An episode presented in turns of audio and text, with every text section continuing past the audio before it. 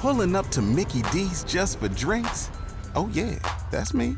Nothing extra, just perfection and a straw. Coming in hot for the coldest cups on the block. Because there are drinks, then there are drinks from McDonald's. Mix things up with any size lemonade or sweet tea for $1.49. Perfect with our classic fries. Price and participation may vary, cannot be combined with any other offer. Ba da ba ba ba. Es la tarde en Galicia.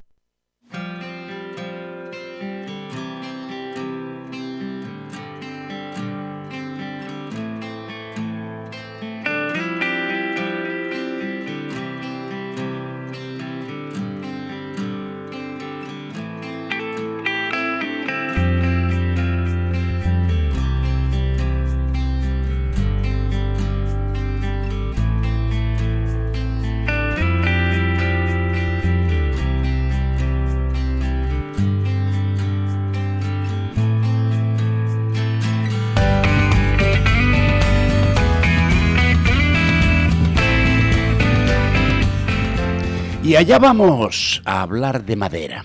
¿Con quién?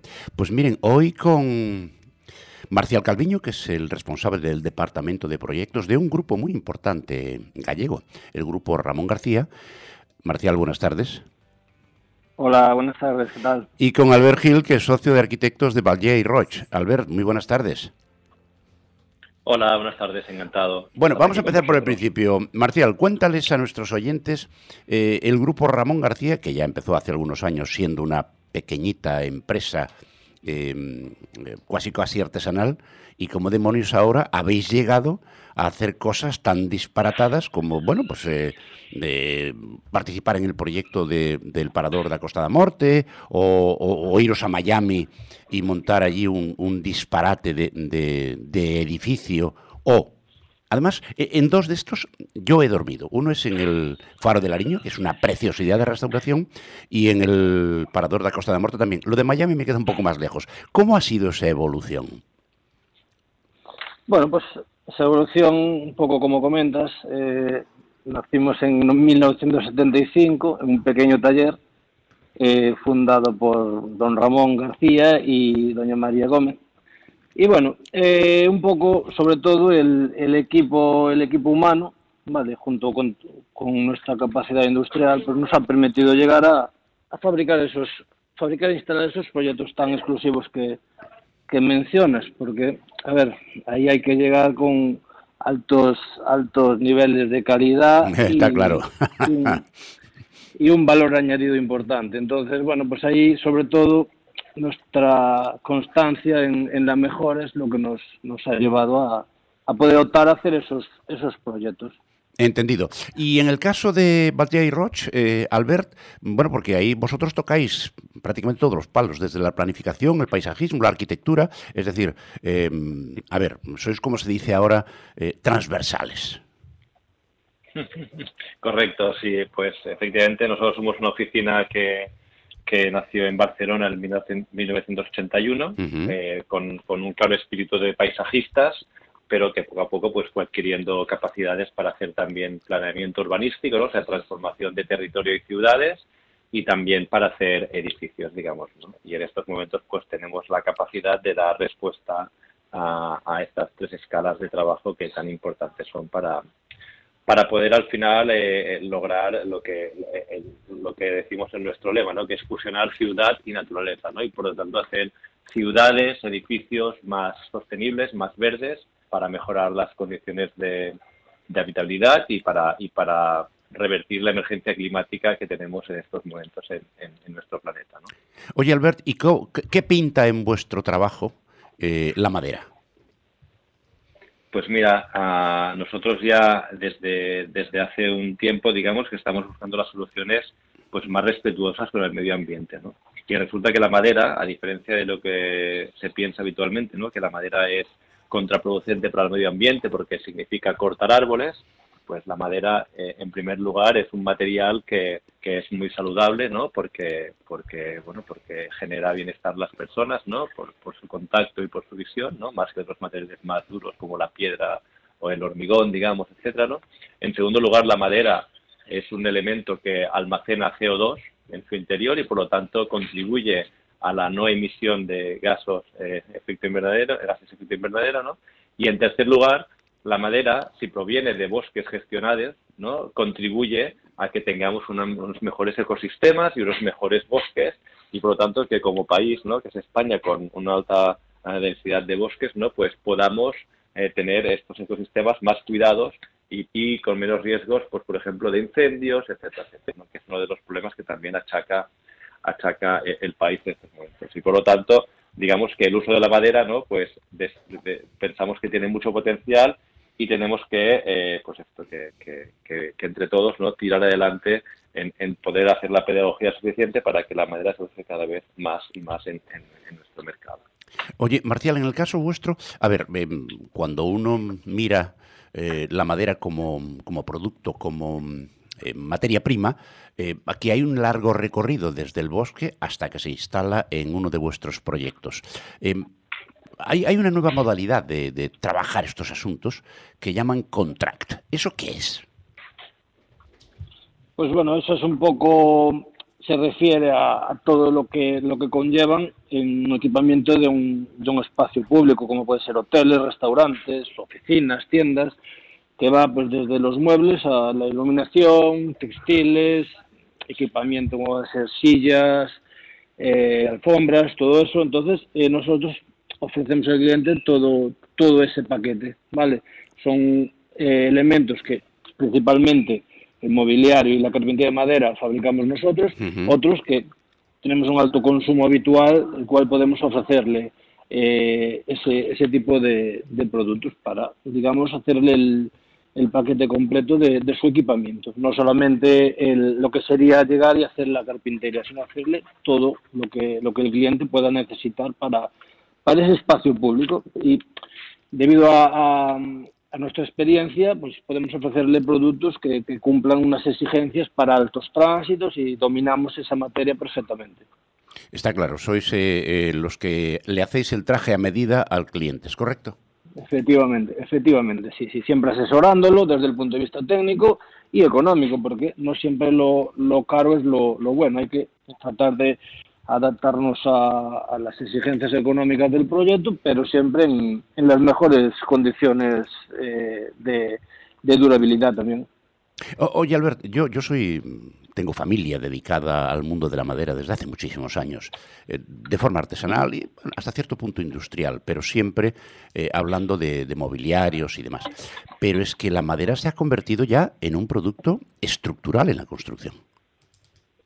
Pues mira, me gusta mucho más esta pregunta. E, efectivamente es así, digamos, la, reindustrialización del siglo XXI ¿no? en relación a la madera está consiguiendo que, que, es verdad que antiguamente se utilizaba la madera como elemento constructivo, ¿no? En muchas, en muchas casas y en muchas construcciones, eh, digamos, de, carácter más agrícola, etcétera, ¿no? Pero ahora hemos conseguido que tecnificando las soluciones de madera, estamos consiguiendo una madera que es mucho más estable, mucho más resistente, de unas medidas que pueden ser mucho más grandes, porque lo que hacemos es trabajarla en, en, en fábrica, ¿no? Para conseguir que sustituya al hormigón o sustituya al hierro, digamos, ¿no? Y por lo tanto estamos consiguiendo hacer edificios ya no de corte agrícola o de corte ¿no? más rural, sino edificios de oficinas, por ejemplo, ¿no? en Barcelona o, en, o en ciudades como Madrid, ¿no? donde conseguimos que, eh, que la madera sea el elemento estructural del edificio. Claro, esto tiene una importancia muy alta porque, como os decía, para reducir las emisiones de CO2, pues cambiar todo el hormigón que tiene un edificio por maderas, pues claro, contribuye enormemente, ¿no? Y es el camino que tenemos que seguir de ahora en, adelante.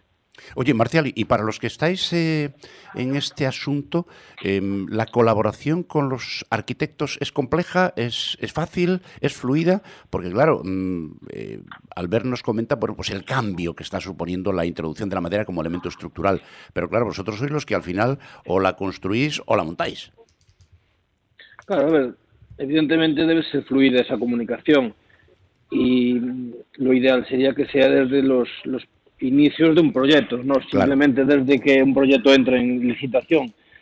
Mm, nosotros pues podemos participar junto con arquitectos, en este caso con Valle Roche, en, en un poco la, la prescripción del producto, donde nosotros podemos dar nuestro punto de vista técnico de, de las diversas soluciones para así también cuando eso, eso se ejecute, pues que vaya con, de acuerdo al proyecto y no que después pues aparezca eh, la constructora mm, de turno que, que hace pues sus, sus, sus, pequeñas trampas para adaptarlo a su presupuesto que en algún caso va con alguna baja temeraria y entonces pues bueno, para los arquitectos también es un tema un poco frustrante que su proyecto no se ejecute en las condiciones debidas. Entonces, por ese motivo, pues eh, nos gusta mucho trabajarlo desde, desde el minuto cero. Eh, Albert, cuando acometéis el diseño de un, de un proyecto, ¿Qué dificultades entraña el uso de la madera respecto a otros materiales? Eh, no sé, eh, la flexibilidad que, que, tendría el hormigón en su momento, la, entre comillas, rigidez de la madera como estructura, pero esto todo es, es, es soluble, ¿verdad? Bueno, es que al final yo creo que es, es falso, digamos, que, que, que, la madera tenga problemas o debilidades. ¿no? En todo caso, lo, la madera lo que tiene, como cualquier otro material, son unas reglas de uso. ¿no? Claro. Y por lo tanto, tú cuando quieres hacer algo con madera, tienes que aprender a trabajar con madera, ¿no? Colaborar con, con, con, con gente como Ramón García, pues nos va muy bien porque de ellos aprendemos, ¿no? Y nos dan el conocimiento necesario para aplicar la madera de manera correcta en nuestros proyectos, ¿no? Y si lo haces así, luego luego en, el, en, en, la obra pues no, no hay problemas digamos no el tema es el, el problema viene cuando uh, cuando no te desprendes de las lógicas de usos de materiales como el hormigón claro, y el hierro claro. los quieres aplicar directamente a la madera entonces es cuando tienes un problema y cuando la gente dice no es que la madera no funciona no pero no es verdad la madera funciona si la usas con las reglas de la madera no Está, está clarísimo. Oye, eh, Marcial, todos los eh, que están trabajando en el mundo de la construcción, eh, utilizando cualquier tipo de material, desde la piedra hasta la madera, se quejan de algo. Es el caso vuestro, me refiero, a la falta de profesionales cualificados para estos proyectos. ¿Es así? Sí, ahora mismo es un, un problema general prácticamente todos los oficios, desde la construcción a, a, a la hostelería, por ejemplo. Sí, sí, que es algo que, que, sí hay un problema. Nosotros, bueno, pues llevamos ya eh, dos años haciendo una formación dual, uh -huh. ¿vale? Con, con, un, F, con un FP de, de, Santiago, en el cual, bueno, pues eh, estamos cada año, pues, pues eh, formando gente y, y, ampliando nuestras plantillas, porque hemos visto que, que es una, una, una forma la única forma que podemos ahora mismo eh, poder llegar a más proyectos, porque es, es, el punto que nos se puede estar limitando el ir más allá, el, el, el punto de vista de, de, de medios humanos. Claro. A nivel técnico, a nivel maquinaria, podríamos acometer muchos más, pero si, si ahora mismo hay un problema importante con para conseguir profesionales, eh, bueno, para, para profesionales sobre todo adecuados a nuestro mercado, ¿sabes? Porque no podemos basarnos en, en, simples montadores, tiene que ser carpinteros con oficio que puedan dar el, el valor añadido de, nuestros proyectos. Oye, Albert, eh, históricamente en, vuestro, en vuestra oficina de arquitectos, cuando uno se plantea un proyecto. En este caso, por ejemplo, estáis metidos en, por, por, mencionar algunos señores oyentes, por ejemplo, las oficinas centrales de Inditex en La Coruña, pero también uh -huh. en la Catalana de Occidente en CaixaBank en Barcelona. Eh, desde el punto de vista económico, el coste total del proyecto, ¿se incrementa con la madera? ¿Es más barato? Eh, ¿Los tiempos se acortan? ¿Cómo es? Bueno, uh, por un lado, uh, empiezo por el último punto, ¿no? Sí. La madera, que es un elemento industrial, ¿no? Industrializable. Sí. Claro, piensa, pensad que cuando montas estructuras de madera, lo que hacemos es ensamblar, ¿no? Claro. Ensamblamos elementos y por lo tanto no tenemos que esperar a que frague 28 días, ¿no? O 21 días como el hormigón y por lo tanto el montaje es mucho más rápido. ¿Eso uh -huh. qué significa? Que si un señor está haciendo unas oficinas o un cliente está haciendo unas oficinas o está haciendo un hotel, pues las puede poner en uso unos meses antes y por lo tanto esto, eh, digamos, es... Es, es dinero, es, es dinero, eso, eso de, cuesta es dinero. dinero. Tiempo es dinero, ¿no? claro. ¿Vale? Tiempo es dinero, ¿no? Y luego en segundo lugar, en segundo lugar, ah, como te decía antes, bueno, eh, el, el, diferencial de coste entre la madera y el hormigón cada vez se va cortando más. También porque cada vez somos más eficientes en el uso de esta madera y en encontrar las soluciones estructurales que que mejor se adecúen a, las diferentes eh, tipologías o tipos de edificación que, con las que trabajamos. Y por lo tanto yo creo que, bueno, que, cuanto más la usemos y cuanto más cultura de uso de madera haya en España, digamos, pues, pues mejor nos irá a todos porque porque más se podrá recortar este este diferencial de coste que, quizás sí que actualmente es, ligeramente favorable a, otros materiales, ¿no? Pero creo que sinceramente se puede se puede acabar de recortar. Oye, eh, Marcial, em, los proyectos que estáis acometiendo cada vez son más numerosos, por supuesto, y más complejos. Ahora mismo, por ejemplo, aquí en Galicia hay una tendencia que me parece mm, muy, muy reseñable, y es que eh, incluso el propio sistema gallego de salud está eh, propiciando los proyectos de nuevos centros de salud utilizando la madera, y hay algunos ejemplos que quedan preciosos.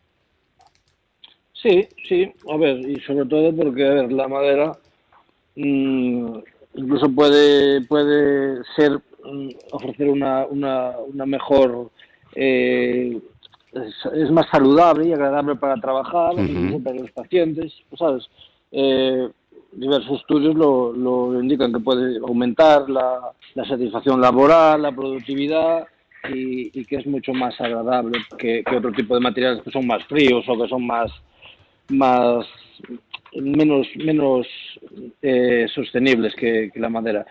Eh, hablando de la sostenibilidad también es un factor importante porque claro, a ver, los árboles eh, es algo que podemos plantar y, talar de manera controlada, pues es mucho más eh, bueno que, estar con otros, con otros materiales como pueden ser hormigones o porcelánicos o todo eso, ¿sabes? Mm. Entonces ellos mismos nos, nos proponen estos materiales eh, porque, claro, y aparte estando donde estamos, que la madera es un material predominante, pues, pues es una, una, una, buena alternativa a otros materiales que no son renovables, como plásticos o hormigones, metales, sí. Oye, Albert, para vuestros proyectos y para los eh, que eh, compartís con el grupo Ramón García, eh, huelga preguntarlo, pero tengo que hacerlo. Supongo que utilizáis maderas absolutamente certificadas. Bueno, sí, actualmente hay un control muy estricto de los, de los, de los materiales de la construcción, cada vez más y cada vez será más eh, exhaustivo el control, porque nos lo venían poniendo ya la normativa de la Unión Europea, ¿no? Y eh, en este sentido, digamos, las maderas pues ya tienen una clasificación de, de maderas que provienen de bosque gestionados, ¿no? Además de que también intentamos pues que la madera, no sé, en Galicia hay un montón de bosques ¿no? de donde se extrae madera, pues bueno, si puede ser de cercanía, ¿no? De kilómetro cero que decimos, pues, pues también mucho mejor, digamos, Pues ya ven ustedes, señores oyentes, la madera de, de hacer mueblecitos para casa a construir edificios enteros con estructura de madera porque ofrece tremendas ventajas sobre los materiales habituales de la construcción y cada vez mayor. Y además, en el caso de Galicia, aporta valor porque más de la mitad de la madera que se utiliza en España se corta en Galicia y eso es riqueza. Marcial Calviño, responsable de proyectos del Grupo Ramón García, muchísimas gracias, un abrazo muy fuerte.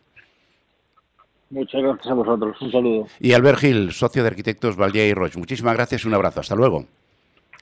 Muy bien, muchas gracias. Hasta luego. Y ustedes no se vayan, no se vayan, que todavía no hemos terminado. ¿eh? Vamos un momentito a publicidad y seguimos. Hasta ahora.